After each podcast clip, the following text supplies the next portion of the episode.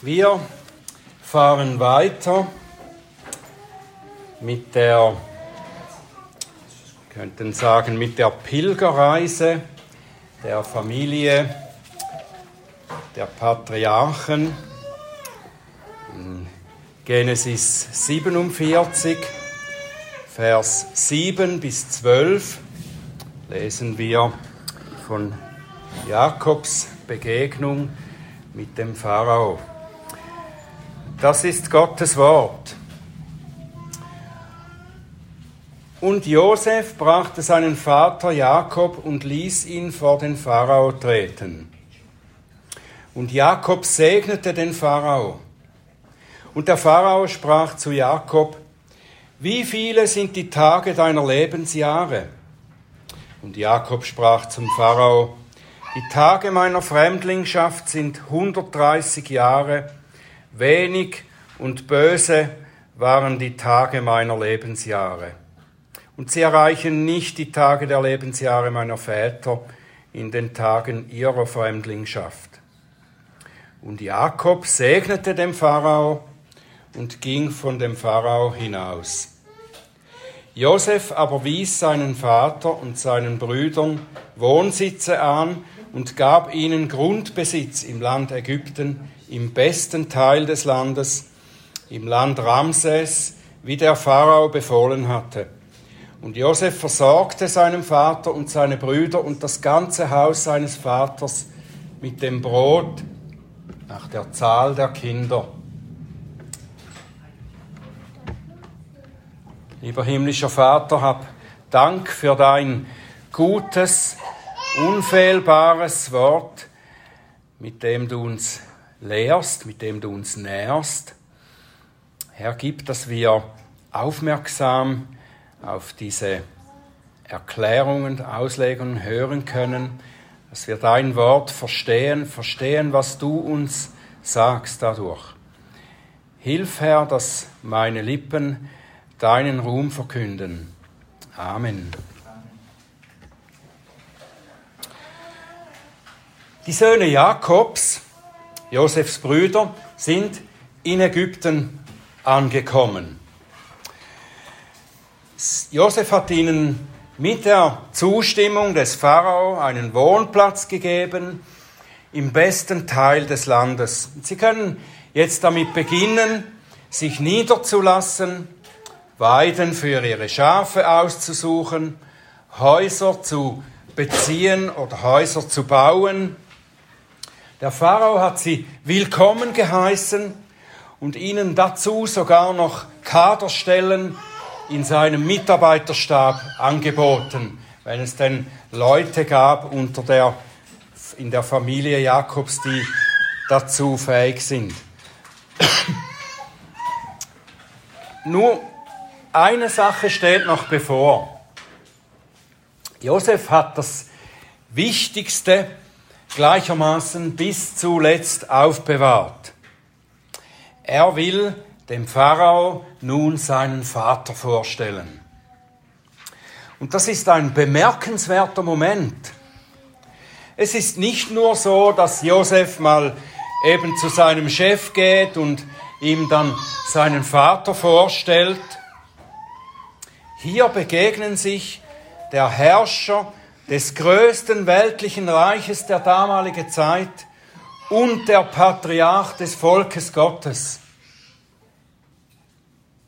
Und der Bericht darüber, über dieses Ereignis, über diesen Moment ist erstaunlich kurz. Es sind nur vier Sätze. Und was die beiden Männer da zueinander sagen, das ist mit jeweils einem Satz gesagt. Aber diese Sätze haben es in sich. Wir könnten das übersehen, wenn wir einfach nur die Worte lesen, wie wir das ja getan haben, so wie sie dastehen und dann mit unseren Worten wiedergeben, was da gesagt wurde. So zum Beispiel, wir sagen würden, ja, Jakob sagt, guten Tag, Herr Pharao, ich wünsche dir Gottes Segen. Der Pharao sagt, guten Tag, Jakob, wie alt bist du? Wie geht's dir? Jakob, es geht so. Ich habe viel Schweres erlebt. und ich bin nicht so alt, wie ich gern geworden wäre. Der Herr segne dich, auf Wiedersehen. Das scheint ziemlich spärlich, oder nicht, was die beiden hier austauschen.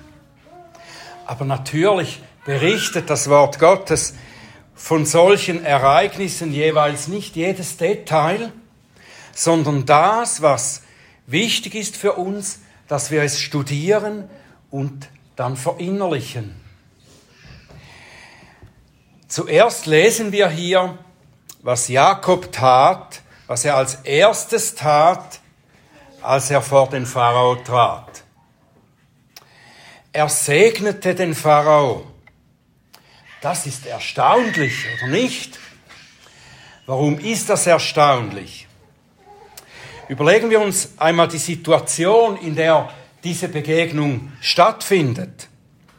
Jakob ist ein wirtschaftlicher Flüchtling, ein Bauer, ein Schafhirte aus Kanaan, der nur durch den glücklichen Umstand, dass sein Sohn in hoher Stellung ist, von der Gunst des Pharao profitieren kann.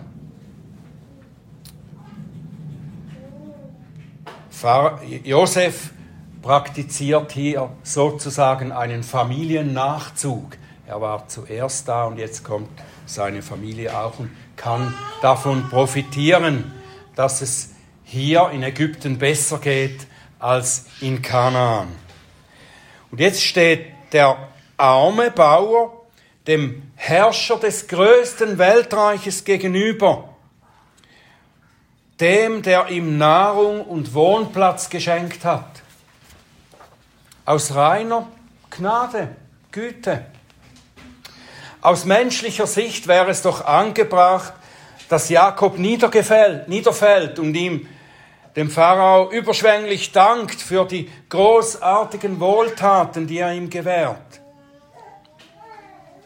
Aber es heißt hier, und Jakob segnet den Pharao zweimal beim Hereinkommen und beim Wieder hinausgehen. Hier wird eine Ordnung auf den Kopf gestellt. In menschlicher Sicht ist es hier der Kleinere, der den Größeren segnet. Und dem gegenüber steht ja die Aussage aus dem Hebräerbrief, Kapitel 7, Vers 7. Nun ist es aber unwidersprechlich so, dass der Geringere von dem Höhergestellten gesegnet wird. Der Geringere wird normalerweise von dem Höhergestellten gesegnet. Das ist die geistliche Sicht. Jakob ist in Wirklichkeit größer als der Pharao. Das sieht man hier nicht. Aber Jakob ist größer als der Pharao. Menschlich gesehen ist der Pharao der Große. Er hat Macht und ist überaus reich. Und in dieser Sicht ist Jakob arm und abhängig von der Gunst des weltlichen Herrschers. Aber in Gottes Augen und in geistlicher Sicht ist Jakob nur abhängig von Gott und unter seiner Gnade. Und er hat den wahren Reichtum, den der Pharao nicht hat. Es ist der Segen Gottes, der Segen der Verheißung an Abraham und seine Nachkommen. Gott sagte zu Abraham, Genesis 12, Vers 2 und 3, ich will dich zu einer großen Nation machen und ich will dich segnen und ich will deinen Namen groß machen und du sollst ein Segen sein und ich will segnen, die dich segnen und wer dir flucht, den werde ich verfluchen und in dir sollen gesegnet werden alle Geschlechter der Erde.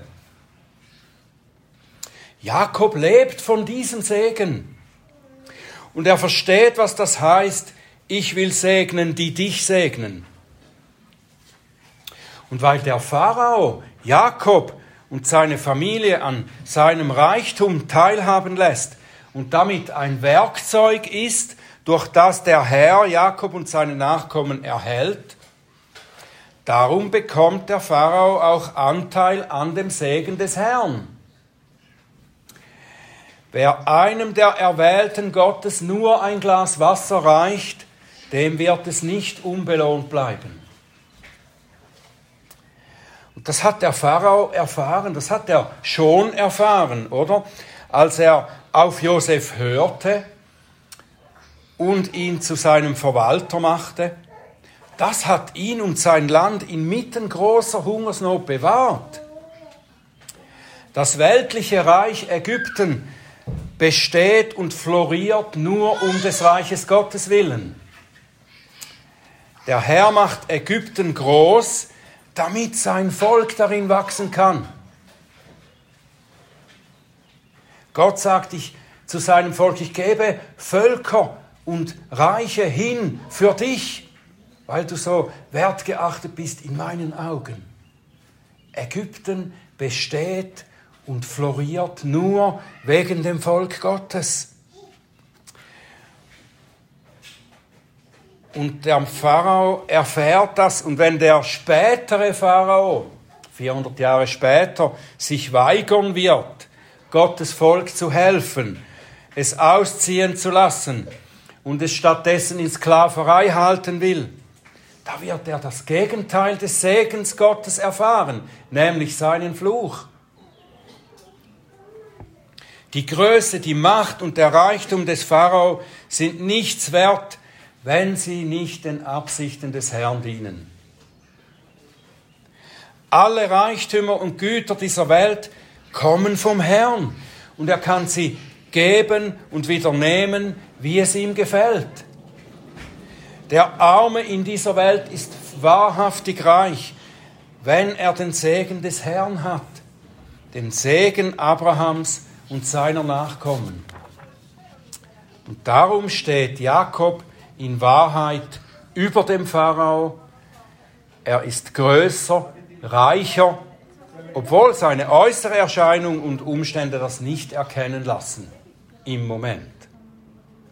Seine Größe, sein Reichtum besteht in der Realität, dass er Gottes Verheißungen und seinen Segen hat. Und darauf ist sein Sinn gerichtet. Das ist die Grundlage dafür, dass er den Pharao, den großen weltlichen Herrscher, segnen kann. Lasst uns das im Bewusstsein behalten. Als Jakobs Nachkommen, die die Zusagen des Bundes Gottes haben, sind wir weit besser gestellt, haben wir den weit größeren Reichtum als die Größten des Reiches dieser Welt. Es mag sein, dass wir das an unseren äußeren Umständen nicht sehen können, noch nicht sehen können. Umso mehr wollen wir uns auf die geistliche Wahrheit besinnen. Die Welt mit ihrer Pracht vergeht. Aber das Reich Gottes, sein Volk, trägt seinen Segen und bleibt für immer bestehen. Jakobus schreibt Jakobus 1, 9 und 10, der Bruder aber, der niedrig gestellt ist, soll sich seiner Erhöhung rühmen, der Reiche dagegen seiner Niedrigkeit, denn wie eine Blume des Grases wird er vergehen. Nun, obwohl Jakob den Pharao segnet, und damit seine geistliche Überlegenheit ausdrückt, macht er auch keinen Hehl aus seiner irdischen Niedrigkeit und scheint zuzugeben, dass er in seinem Leben durchaus viel Unangenehmes und Leidvolles erfuhr. Trotzdem, dass Gott mit ihm ist, stellt er fest, dass es ihm oft nicht so erging, wie er sich das wünschte. Als der Pharao ihn fragt, wie alt bist du? Da sagt er, ich bin nur 130 Jahre alt. Hm, wenn wir das sagen könnten. Ich bin nur 130 Jahre alt, meine Tage sind wenige und sind böse. Vermutlich denkt er, dass er in kurzer Zeit sterben wird wird dann nicht so alt wie seine Vorfahren werden. Er sagte ja schon zu Josef, jetzt wo ich dich wiedergesehen habe, kann ich sterben. Vermutlich denkt er, dass er bald sterben wird. Aber als ihn der Pharao nach seinen Lebensjahren fragt, scheint er nur das Negative zu sehen. Meine Tage in dieser Welt waren böse. Es ging mir nur schlecht. Und das stimmt einerseits zu einem großen Teil, oder nicht? Jakob hat viel Schweres erlebt, wirklich. Er musste vor seinem rachsüchtigen Brüder fliehen, der ihn umbringen wollte. Er wurde von seinem Onkel Laban mehrfach betrogen. Seine Söhne haben ihm das Leben schwer gemacht mit ihrem gottlosen Verhalten, haben ihn auch seines Lieblingssohnes beraubt. Bei der Geburt seines jüngsten Sohnes ist seine geliebte Frau Rachel gestorben.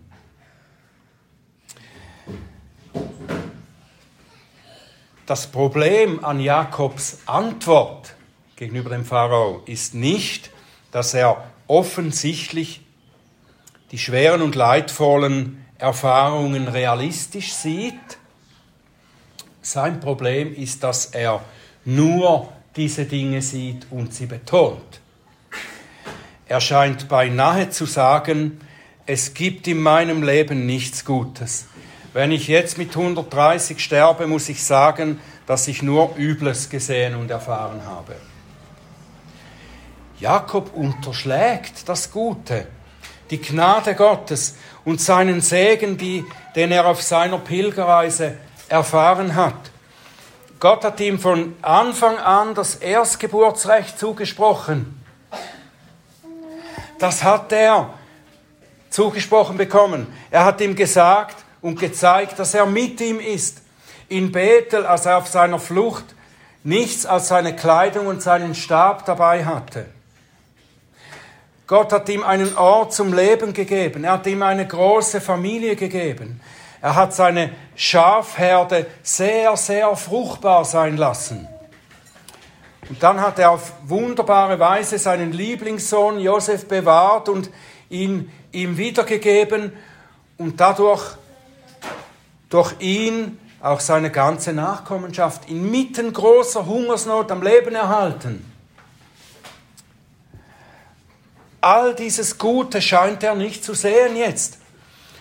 Es wird in seinem Lebensrückblick überschattet von den schweren Erfahrungen. Und das ist eigentlich eine große Undankbarkeit gegenüber dem Gott, der ihn aus seiner großen Gnade heraus bewahrt und überreich gesegnet hat. Jakob scheint diese Gnade jetzt nicht zu sehen. Vielleicht, weil er auch nicht seine eigene Schuld sieht, die ja viele von diesen Übeln überhaupt erst hervorgebracht hat. Viele dieser üblen Dinge, die Jakob geschehen sind, die kommen durch seine eigene Schuld. Am Anfang der Misere Jakobs steht seine eigene Schuld. Er hat seinen Bruder Esau betrogen und damit seinen Zorn hervorgerufen. Er hat mehrfach seinen weiteren Lebensweg eigensinnig und mit sündiger Schlauheit geplant. Er hat seinen Sohn Josef so verwöhnt und seinen Brüdern vorgezogen und damit den Unwillen seiner Brüder hervorgerufen.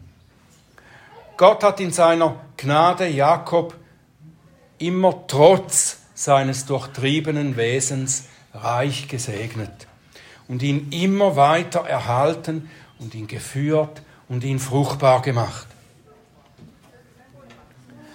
Als Jakob aus Padan Aram zurückkehrte, davon äh, als er bei Laban war und dann zurückkehrte und dann die Begegnung mit seinem Bruder Esau bevorstand, da hat er gebetet für diese Begegnung und in diesem Gebet sagte er auch zum Herrn, ich bin zu gering für alle Gnadenerweise und all die Treue, die du deinem Knecht erwiesen hast.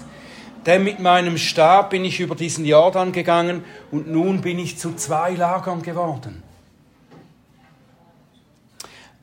Als er jetzt vor dem Pharao steht und von ihm gefragt wird nach seinem Ergehen, scheint er das irgendwie vergessen zu haben. Ist es nicht oft so, auch in unserem eigenen Leben als Christen, dass wir, wenn wir zurückschauen und daran denken, wie unser Leben verlaufen ist, oder wenn wir auch unsere gegenwärtige Situation ansehen,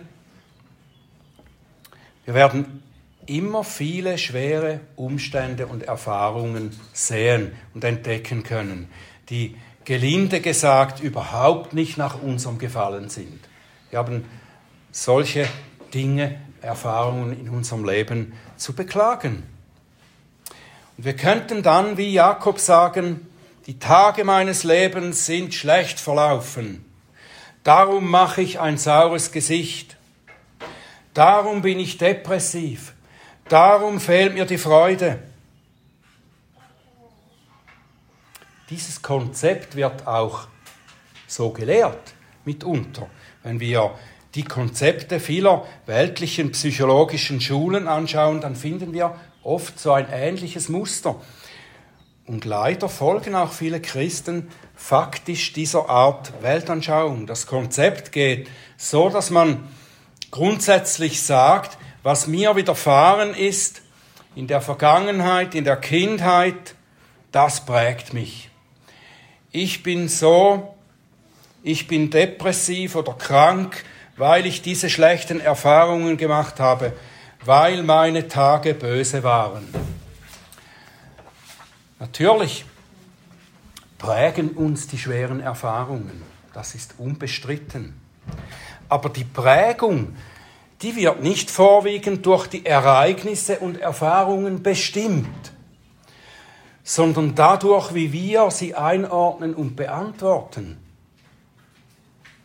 Denken wir an Hiobs Geschichte oder an die Geschichte der Schreiber der Psalmen 66 zum Beispiel und 73. Wir haben 66 gelesen eingangs des Gottesdienstes. Wenn diese Leute, die unsäglich schweres Leid oder schwer verstehbare Lebensführung zu beklagen haben, wenn sie Gott dann loben, was sie zum Lobpreis führt, ist immer die veränderte Sichtweise, nicht die Veränderung ihrer Umstände, sondern die veränderte Sichtweise auf das, was Gott in ihrem Leben da getan und zugelassen hat. Die veränderte Sichtweise auf ihr Leben und die Gnade Gottes darin. Wäre Jakob bei seiner früheren Aussage geblieben, als der Pharao ihn fragte, da hätte er gesagt, ich bin zu gering für alle Gnadenerweise und all die Treue, die der Herr seinem Knecht erwiesen hat. Ja, Pharao, ich bin ein elender Sünder, der nichts Gutes im Leben verdient hat, aber Gottes Gnade und Barmherzigkeit hat mir so viel Gutes, so viel Segen erwiesen. Dann hätte er dem Pharao ein großartiges Zeugnis gegeben, oder nicht? Lasst uns eine solche Haltung einnehmen, wenn wir durchs Leben gehen. Wir, wir müssen das einüben oder nicht. Wir, das kommt nicht automatisch. Unser Fleisch ist schwach. Und von Natur aus sind wir vielleicht geneigt, das Übel zu betonen, wenn es uns drückt. Und darum müssen wir uns darin üben. Gottes Gnade und seine Güte in unserem Leben zu suchen, es ausfindig zu machen, das ist da. Und das müssen wir auch benennen und darüber sprechen, auch wenn wir gefragt werden. Ich bin überzeugt, wenn wir anfangen, Gottes Gnadenerweise zu entdecken, die sogar in allen schweren Erfahrungen zu finden sind, dann werden wir mehr Gründe zu loben als zu klagen haben. Sogar in dieser von Sünde und Elend durchdrungenen Welt.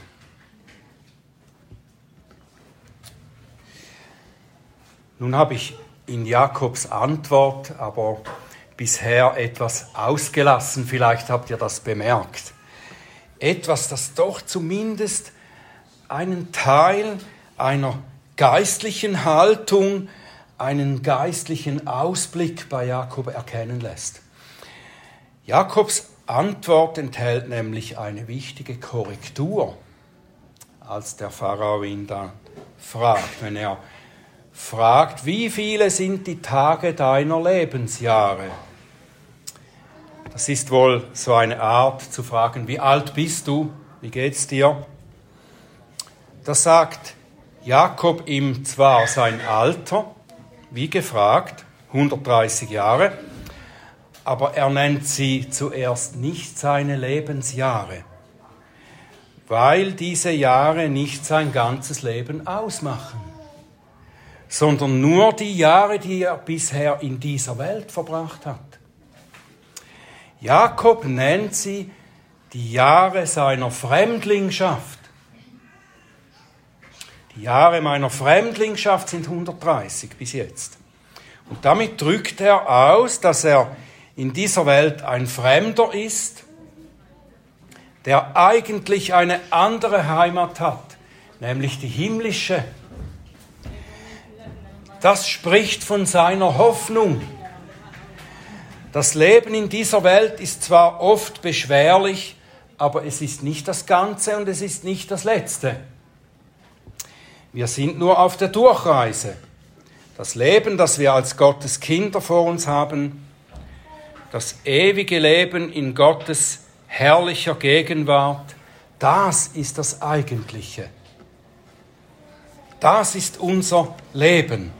Wir sind hier Pilger auf dem Weg zu diesem herrlichen Ziel.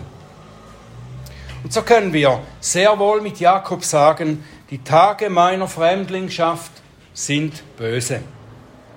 Ich gehe vielleicht durch manch Schweres und Leidvolles, und ich erlebe auch, dass ich hier ein Fremder bin. Aber wir sollten die Tatsache, dass wir Fremdlinge sind, uns auch daran erinnern lassen, dass wir eine Heimat haben und dass die Hoffnung, diese Heimat bald zu erreichen, das Böse in dieser Welt mehrfach überwiegt. Dieses Bewusstsein gibt uns die Blickrichtung, die Paulus hatte, wenn er sagte in Römer 8, Vers 18, denn ich bin überzeugt, dass die Leiden der jetzigen Zeit nicht ins Gewicht fallen gegenüber der Herrlichkeit, die an uns offenbart werden soll. Jakob und seine Nachkommen werden auch in ihrer Fremdlingschaft noch viel Gutes erfahren. Wir lesen dann weiter, dass Josef ihnen Wohnsitze und Grundbesitz im besten Teil des Landes gab. Israel ist mit allem versorgt, inmitten großer Hungersnot, während sogar die Ägypter Mangel haben und sich in der Zeit der Not sogar zu Knechten des Pharao machen müssen, sind die Israeliten frei und haben keine Not. In Ägypten, in dieser Welt. Aber auch das ist vorläufig. Wir wissen, dass auch wieder andere Zeiten kommen. Gott wird sie dann wieder daran erinnern, dass sie hier Fremdlinge sind und keine bleibende Stadt haben. Das brauchen sie ziemlich sicher. Er wird sie erneut lehren, nach vorne auf die himmlische Heimat zu, zu sehen, zu blicken. Wie Josef seine Brüder hier mit allem Guten versorgt hat und sie im besten Teil des Landes wohnen ließ, wird der größere Josef, Jesus, uns alle, die wir seine Brüder sind, mit allen himmlischen Segnungen versorgen und uns im besten aller Reiche wohnen lassen. In ihm sind uns schon alle geistlichen Segen, Segnungen der Himmelswelt gegeben. Epheser 1, Vers 3. Und wir haben bereits unseren Platz im Himmel. Aber das Beste kommt noch. Lasst uns das im Blick haben, den Blick darauf halten. Schauen wir auf Jesus, der wie Jakob und wie wir ein Fremdling in dieser Welt war. Wenn es einen Fremdling in dieser Welt gab, wenn es nur einen gab, Das war Jesus. Er ging durch äußerliche Niedrigkeit und Erniedrigung, um schließlich den Thron des Universums zu erben. Er war fremd in dieser Welt, aber gleichzeitig beim Vater zu Hause. Und das hat er ständig vor Augen. Und mit diesem Blick auf das Kommende ging er willig in sein Leiden an unserer Stelle. Lasst uns denselben Blick einüben, wenn wir uns als Fremdlinge in dieser Welt vorkommen. Wie uns das Wort Gottes im Hebräerbrief sagt, Hebräer 12, 1 bis 3, lasst uns jede Last ablegen und auch die Sünde, die uns so leicht umstrickt. Und lasst uns mit Ausdauer laufen in dem Kampf, der vor uns liegt, indem wir hinschauen auf Jesus, den Anfänger und Vollender des Glaubens, der um der vor ihm liegenden Freude willen das Kreuz erduldete und dabei die Schande für nichts achtete und der sich zur Rechten des Thrones Gottes gesetzt hat. Achtet doch auf ihn, der solchen Widerspruch von den Sündern gegen sich erduldet hat, damit ihr nicht müde werdet und nicht den Mut verliert. Amen.